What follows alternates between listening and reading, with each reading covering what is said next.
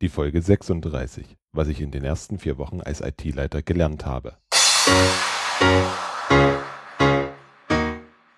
Willkommen zum IT-Management Podcast. Mein Name ist Robert Sieber und das ist der Podcast für den Service-Nerd in dir.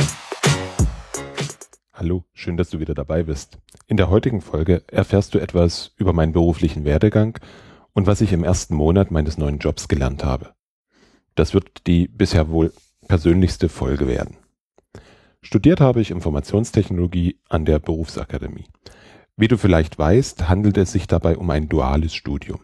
Das bedeutet, dass Theorie und Praxis sich abwechseln und zu dem Studienplatz noch ein Arbeitsvertrag bei einem Unternehmen gehört. Dort habe ich als Administrator von der Pike auf gelernt. Mit allem, was dazugehört.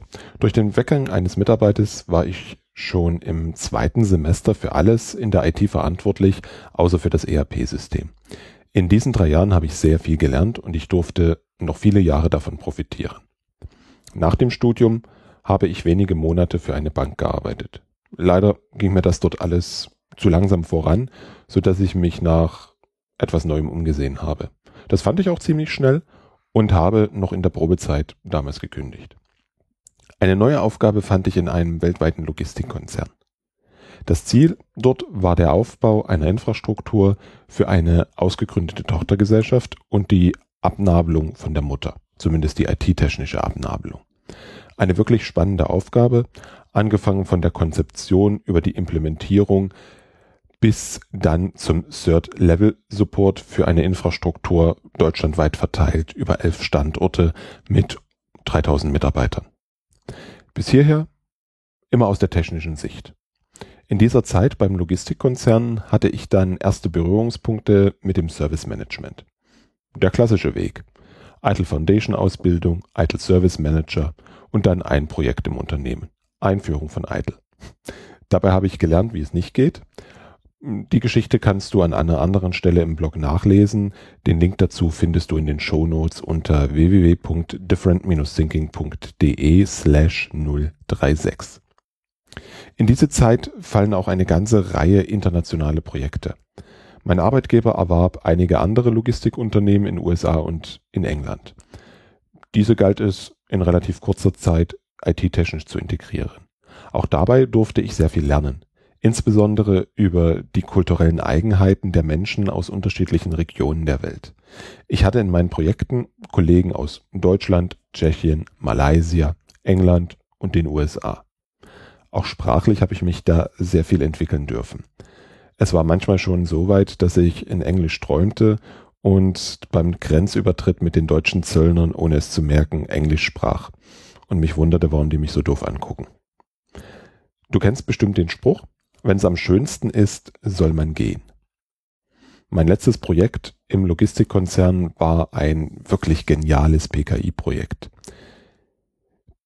Dieses hat mir gezeigt, dass zu dieser Zeit mein Herz noch für die Technik schlug und mir die politische Laufbahn, die im Bereich Service Management, Provider Management ansonsten vorbestanden hätte, nicht wirklich liegen würde.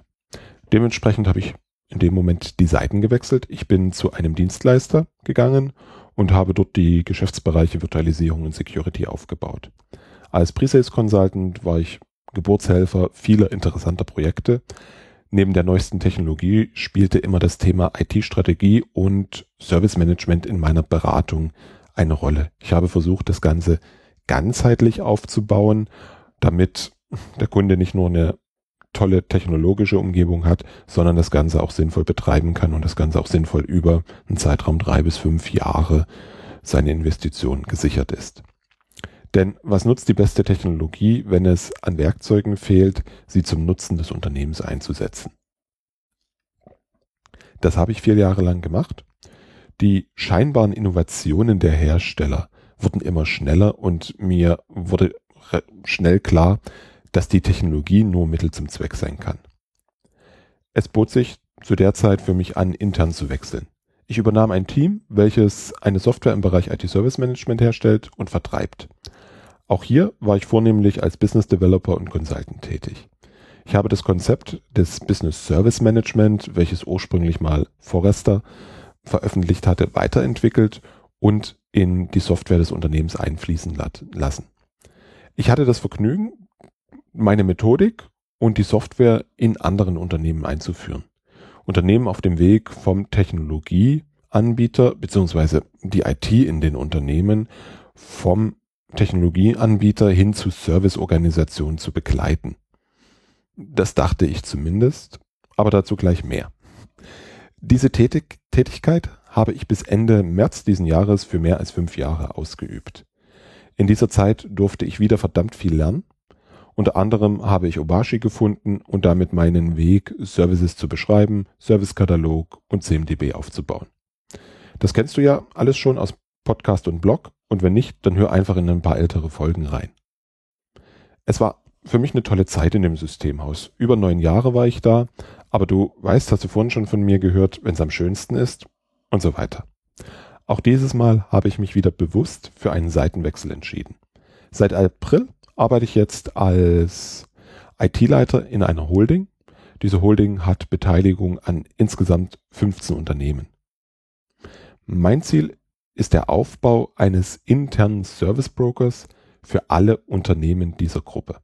Das heißt, wir werden Serviceleistungen am freien Markt einkaufen und diese zu geschäftsfokussierten IT-Diensten für die einzelnen Unternehmen in Anführungsstrichen komponieren. Einige wenige IT-Funktionen wird es direkt in dieser Gruppe geben. Dazu werden der Support, das Demand und natürlich das Provider-Management gehören.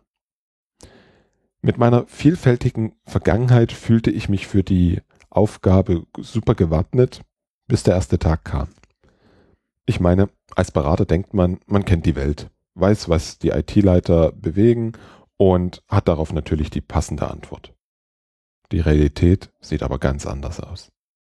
Als Berater siehst du immer nur einen Teil der Realität. Du bist fokussiert auf ein bestimmtes Thema. Dem ordnest du alles andere unter. Wenn du ein guter Berater bist, dann macht es dein Kunde auch. Zumindest solange das Projekt läuft und du da bist. Als IT-Leiter bist du für den kompletten Stack verantwortlich. Um mal in Obashi zu sprechen, von der Infrastruktur bis zum Prozess und umgedreht, vom Prozess bis zur Infrastruktur. Ja, auch bis zum Prozess als IT-Leiter. Auch dazu gleich mehr. Und natürlich für Sicherheit, deine Mitarbeiter, die Zufriedenheit der Nutzer, die der Geldgeber und bestimmt noch für viele andere Dinge, die mir in der nächsten Zeit noch über den Weg laufen werden. Das durfte ich gleich am ersten Tag lernen. Ich war kaum durch die Tür und schon mit einem Problem, im italienischsten Sinne des Wortes, betraut, welches für viel Unzufriedenheit schon eine geraume Zeit sorgte. Zu den vielen anderen Dingen, für die man als IT-Leiter verantwortlich ist, gehören auch die Projekte mit IT-Bezug. Anders ausgedrückt, die Umsetzung von Anforderungen in IT-Systeme, Anwendung und letztlich Services. Also eine ganz andere Welt als die des Service Management. Für das Business genauso wichtig, wahrscheinlich kurzfristig viel wichtiger. Die IT läuft ja. Es zeigte sich sehr schnell, dass vorausgesetzt wird, dass die IT läuft. Service Management interessiert nur ganz, ganz wenige. Werkzeuge, die du und ich für das Service Management benötigen, interessieren auch nur sehr peripher. Ist im Grunde nicht schlimm. Man muss es nur wissen. Ich hatte das Glück, das jetzt schon in den ersten vier Wochen zu lernen. Zurück zum Prozess. Ich glaube, dass in vielen Unternehmen kein explizites Prozessmanagement existiert. Es gibt häufig das QM-Handbuch, in dem es eine Prozesslandkarte gibt und einige wichtige Prozesse irgendwie beschrieben sind. Häufig aus der Motivation raus, welche Auditoren von welchen Kunden wollen welche Prozesse sehen. Die sind natürlich beschrieben. Aus meiner Sicht ist ein Prozessmanagement für erfolgreiche Projekte genauso wichtig wie für eine zuverlässige und geschäftsorientierte Serviceerbringung. Weil nur so rechtfertigt sich überhaupt ein Projekt oder die Existenz eines Service. Wenn ein Service keinen Geschäftsprozess direkt oder indirekt unterstützt, dann brauche ich ihn nicht. Wenn in einem Projekt etwas bearbeitet wird, was nicht das Geschäft voranbringt, ein Missstand beseitigt, etwas schneller besser macht, etwas billiger macht oder ganz neue Möglichkeiten erschafft, dann hat es genauso wenig Daseinsberechtigung. Nur wenn jetzt ein Geschäftsprozess dokumentiert und modelliert ist, kannst du schauen, an welchen Stellen er von IT unterstützt werden kann. Neudeutsch heißt das ja jetzt, glaube ich, Digitalisierung von Prozessen. Ähm, nur wenn ein Prozess modelliert ist, kannst du ihn messen. Das ist die Grundlage für den Vergleich von Prozessänderungen und damit für die Optimierung. Und letztlich für die Senkung der Prozesskosten bei gleichbleibendem Durchsatz oder gleichbleibenden Kosten bei steigendem Durchsatz. Damit ist Prozessmanagement ein entscheidendes Thema für den Erfolg der IT. Ein Thema, bei dem du als IT-Leiter eine führende Rolle übernehmen darfst. Meine drei wichtigsten Learnings mal für dich zusammengefasst. Erstens, das Aufgabenspektrum eines IT-Leiters reicht von I wie Infrastruktur bis B wie Businessprozess. Mit allen denkbaren Ausprägungen auf den einzelnen Ebenen. Zweitens, Projekte haben die Aufmerksamkeit des Managements. IT muss ansonsten funktionieren. Und mein drittes Learning, Prozessmanagement ist ein Kernthema für dich als IT-Leiter. Damit darfst du dich auseinandersetzen, wenn du erfolgreich sein möchtest.